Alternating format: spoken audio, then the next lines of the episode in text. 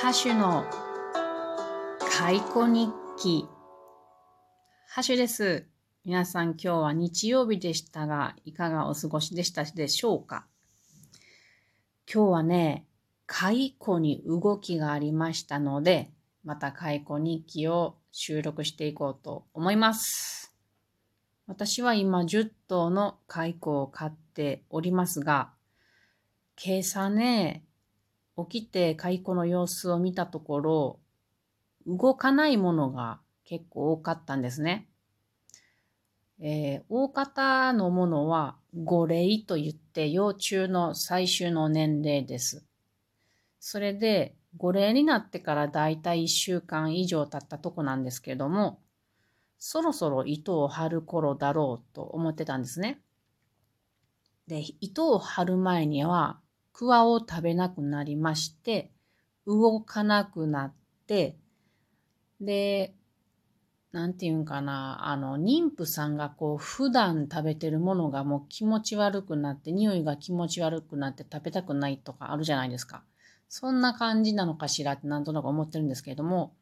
蚕もそんな風に糸を吐く前になったら、ちょっと桑の葉っぱから離れたがって、箱の隅に行ったりするんですよ。で、朝起きたら、そんな状態のものが結構いたんですね。なので、こいつは糸を吐くだろうと思って、えー、小さなスペース、トイレットペーパーの芯を半分に切ったものに入れたりしてみたんですね。でも嫌がったんですよ。入れたけども出てくると。でももしかしたらまだ葉っぱが食べたいのかもしれないなぁと思っ、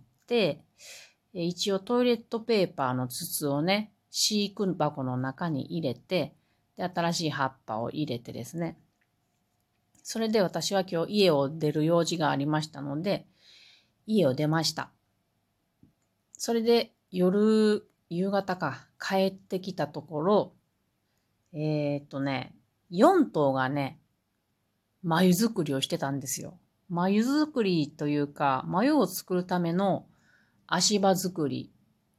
自分の身の回りにね、糸をはぐ、え張り巡らせて、例えばこの飼育箱の隅っこに2頭はいましたから、この隅っこのところにそれぞれ糸を張り巡らせていましたので、これはいかんと思って、えー、急いでね、あの、トイレットペーパーの芯に入れて、えー、今、みんな、もう一回ね、あのごめんと思いながら、そのバリバリと糸を壊してね、それでもう一回トイレットペーパーの芯に入れましたから、あこのスペースをまぶしって言いますけども、まぶしに入れ直したので、めっちゃごめんと思いながらやりましたけども、なんとかみんな4頭が作っていてくれる状態です。この4頭にね、名前を付けましたよ。まず1頭目はね、その飼育箱の中に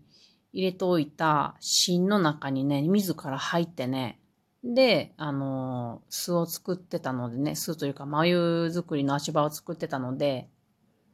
進むっていう名前です。2頭目はね、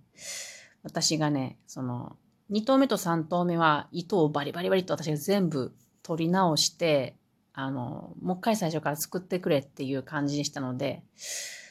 あの、2頭目はもう落胆しちゃってね、30分ぐらい動かなかったんですよ。なので、楽太です。で3頭目は、あの、もうごめんなさいですっていう気持ちだったので、ゴメスです。4頭目はね、あの、うーんとね、よく見たら周りに糸を張ってるなっていう感じだったので、それからあの、うんと、芯に入って、入らしたんですけども、今日はね、私ね、ちょっとドライブでね、え福井県の九頭竜湖っていうとこに行ってきたので、九頭竜という名前になっております。この4頭が今、えっと、トイレットペーパーの芯の中で板を張ってるんですけども、結構ね、この糸を張る音が聞こえるんじゃないかなと思ってうので、今目の前に4頭が一生懸命糸張ってますから、あの、それを聞いてもらおうかなと思います。聞こえるかどうかわかんないんですけど、実際にはこの糸を張り巡らしたところに、蚕たちは足をかけて、で、どんどんどんどん糸を張っているので、この音っていうのは、糸を蚕が足で弾く音っていう音になります。なんかこうね、弦楽器のようだなって私は思ってるんですけど、筒の中からこう音が響いてくるんでね、ちょっと、あの、かいこさんの音たち聞いてみてください。まず、そうやな、進む、進むの音を聞いてもらいましょうかね。どんな番組？はい、行きます。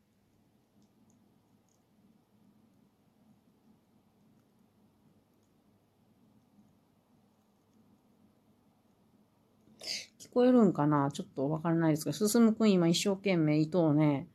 やってますよ。次、あの、くずりゅうくん、4頭目のくずりゅうくん行きましょうか。えー、っと、はい、行きます。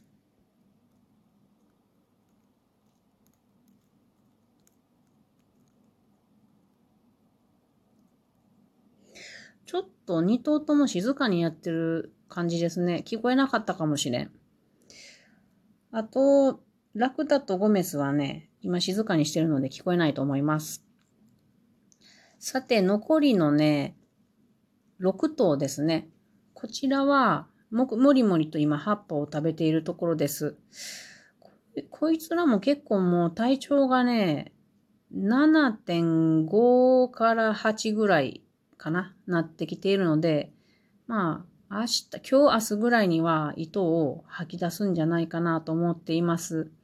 この中の1頭、えっ、ー、と、1頭だけね、母親の違う白鳳ジュニアっていう、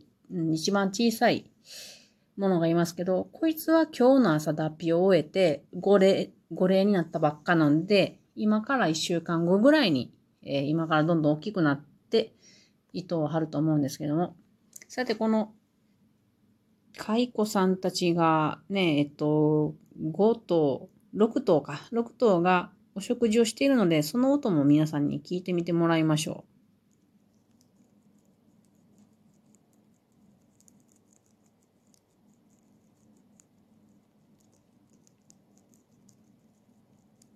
聞こえましたかね？このパリパリパリパリパリっていう音。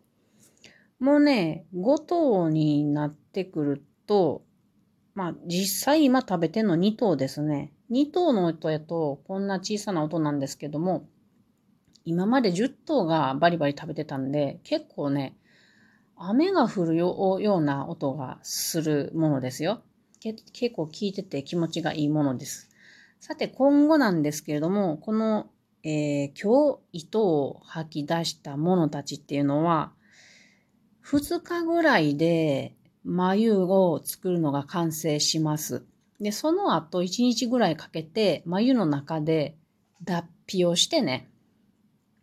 で、脱皮をした中から出てくるのは今度は、さなぎの状態で出てくるわけですよ。すごく不思議ですね。なので、それってね、命がけなのでね、もう何も食べないので、自分の蓄えてきた体に蓄えてある養分、体力で全部死ぬまでやっていきます。で、その中、えー、脱皮をするとか、さなぎになるっていうのは本当に大変なことやと思うんでね、無事に終えてくれることを願っております。で、2日で、うん、眉を作って、なので2日後には眉ができてるね。で、1日でさなぎになって、で、さなぎになって、で、その後、1週間ぐらいでですね、羽化してくると思うんですよね。羽化っていうのは、さなぎの中からまたえー、羽のついたガになってですね、でまたそのさなぎから出てきて、その後、さらに眉を、うん、自分の口から、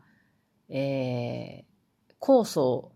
ドロドロの、ドロ、えっと、眉をドロドロにする酵素、柔らかくする酵素を出しながら出てくると。これがまたすごい大変ですよね。命がけの作業がこれから繰り返されるわけです。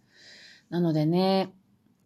あんまり体力なかった者たちっていうのは、そのいずれかの段階で亡くなってしまいます。眉から出れないとか、さなぎになれなかったとか。うん、なのでちょっとハイライトの、ハイライトなのでと、これからドキドキしますが、みんなが無事出てきてくれることを願っております。それでね、もう今回はね、成虫になったらね、オスとメスと別にしようかなって思ってます。卵を産ませてもね、私どうしようもできないからね。うーん。養蚕家でもないからね。あの、蚕そんなに育てられないですよね。1頭から400粒ぐらい卵ができるんでね。なので、今回はもう交尾をさせないでおこうと思います。それから、この眉から取れる糸っていうのは、1頭の眉から、1頭分の眉から1500メートルぐらい取れると思うんですね。1本の糸でずっとつながってるんで。だけど、どうしようかな。あの、切ると繊維が切れてしまうんだけれども、やっぱり切って、さなぎを出そうかな、前みたいに。中からさなぎの状態のものを出して、眉は何か、うん、使おうかなと思っています。えー、私が今気になってるのは、糸をどうやってどうにかして取れへんかなって思ってるんですよね。糸紡ぎをしようかな。これ面白そうですよね。で、糸紡ぎした後に、その取れたシルクで、あのアクセサリー作れたらいいなってなんとなく思っていますが、どうなることやら、また報告しようと思います。それでは皆さんまたね。えっと、今日の糸を履いてる様子の動画をつけときます。よかったら見てください。ではまた。